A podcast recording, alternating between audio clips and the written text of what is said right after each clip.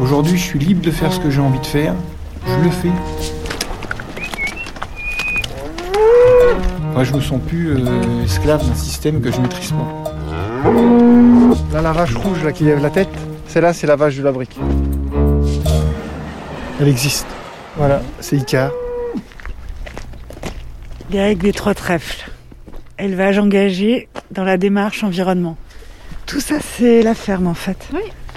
Il y a plein de bâtiments. Oui, parce qu'à l'époque, il y avait les étables. Les là, étables, les écuries, parce qu'il y avait des chevaux percherons du temps de mes grands-parents. Il y avait euh, pour les, les volailles, les cochons. Enfin bon, c'était une ferme traditionnelle. Eh ben, on va aller prendre un café à la maison. ah bah super.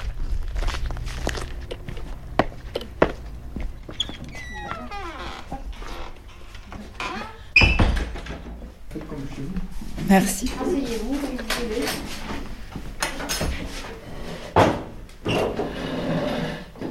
Je m'appelle Samuel Sarcio, j'ai 40 ans et je suis arrivé dans le Perche il y a à peu près une dizaine d'années parce que ma femme était percheronne avec ses parents agriculteurs ici. Vous êtes d'où vous sinon? Je suis du Calvados, pas loin de Villers-Bocage.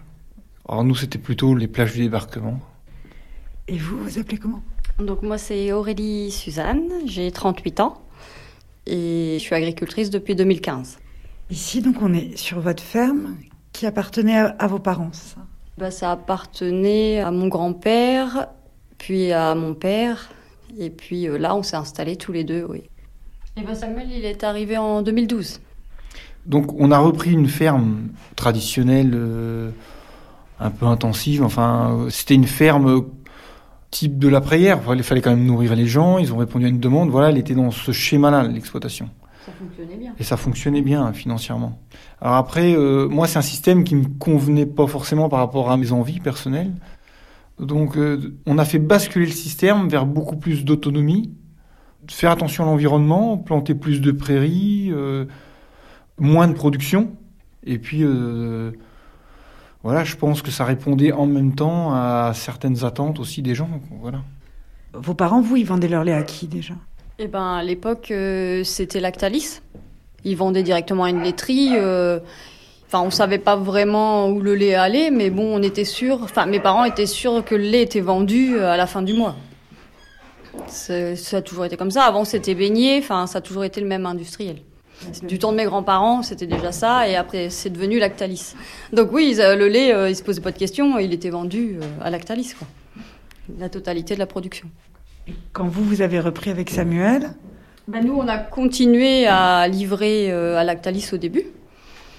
En fait, on maîtrisait pas du tout le prix. On produit du lait, on traite tous les jours, mais on connaît le prix de vente que le mois suivant. Quand on a notre paye de lait, on nous dit ben, le prix, c'était ce prix-là. Donc c'est le prix du marché, pur et dur. Sauf que nous, par rapport à, nos coûts de production, euh, on s'y retrouvait pas.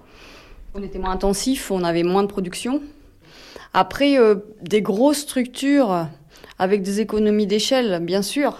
Il y, a, des possibilités de s'en sortir, mais nous, on enfin, nous, on est une petite ferme. Ça paraît beaucoup, 80 vaches, mais c'est, rien du tout dans le monde agricole. C'est une petite ferme maintenant. Et on n'arrivait pas à boucler les fins de mois, quoi. On produisait à perte. et vous l'achetez combien le lait? En, en 2009, euh, c'est descendu à 200, entre 210 et 220 euros. Donc c'était la grève du lait. Et voilà, donc on a fait la grève du lait, moi, dans le Calvados. Donc c'était ma première installation. Donc on a mis, enfin ça fait mal au ventre de mettre, nous on avait mis à l'époque 30 000 litres de lait dans la fosse à quoi. On perdait à peu près euh, 120 euros par tonne produite. quoi. On a connu euh, deux crises euh, du lait, hein, 2009 et 2012. Là, le prix a plongé aussi. Le problème, c'est que le, dans le schéma industriel standard, le- l'éleveur a aucun pouvoir sur le- les prix. Alors, on a des emprunts. En général, les, personnes, surtout en élevage, ont des emprunts importants. Si le prix du lait plonge, eh ben, on peut plus payer les emprunts. Donc, il est tout de suite venu l'idée de faire autrement. Il fallait que je trouve euh, une solution pour sécuriser un peu notre système.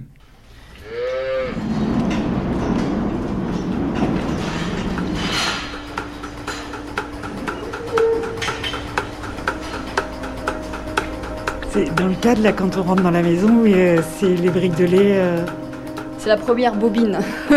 c'est la naissance en fait. on est allé euh, dans l'usine où on met en briques. L'emballage arrive en rouleau et c'est le premier morceau de rouleau qu'on a mis sous cadre. C'est la naissance.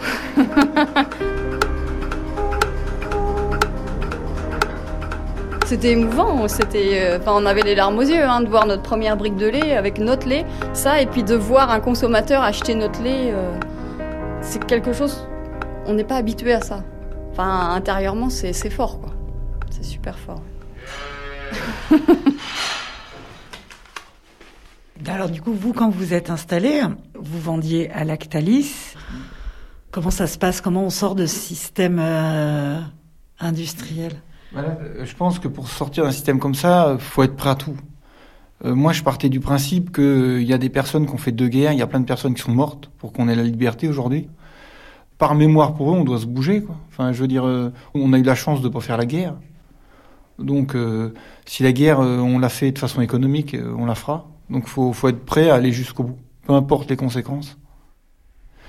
Le système dans lequel on est, moi, je me sentais emprisonné du système.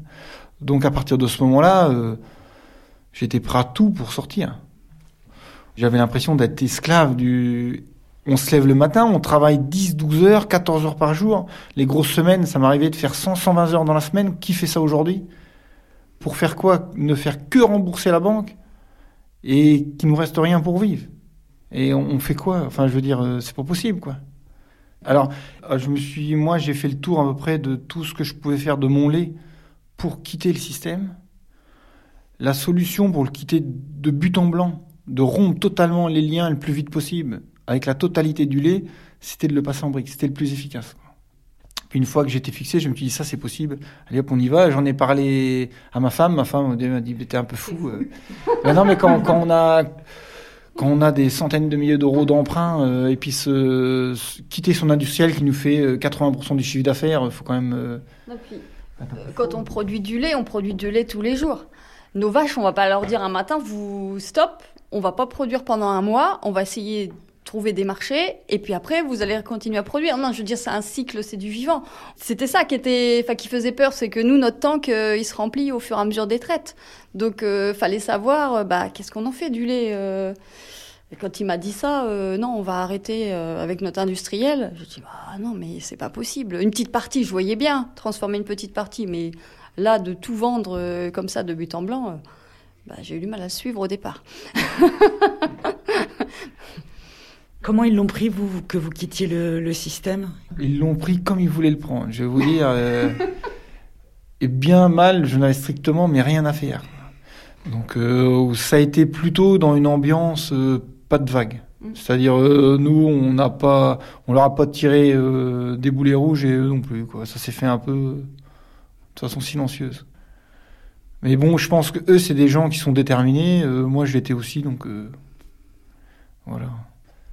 Et aujourd'hui, au bout de deux ans, vous diriez que vous vous en sortez mieux, moins bien? Financièrement, il y a, il y a encore du chemin à faire. Enfin, pour l'instant, on mange plus d'argent. Vous voyez, on mange plus d'argent. Ça, c'est le principal. Après, le, on est libre. Mm. On est libre de faire ce qu'on veut de notre lait. On est libre de produire ce qu'on a envie de produire. Enfin, je me sens plus euh, esclave d'un système que je maîtrise pas. On se doit de faire quelque chose de notre vie. Enfin, j'en sais rien, mais moi, c'est comme ça que je le, ressens. Si j'avais eu à mourir à la guerre, dans ma tombe, je me dirais, bah, j'espère que les personnes qui vont survivre à ça, ils vont en profiter grâce à nous. Quoi. Vous voyez? Je sais pas, après, moi, j'ai viscéralement, j'ai ça en moi. Alors, c'est ce qui me fait avancer. Je veux aucun regret, quoi.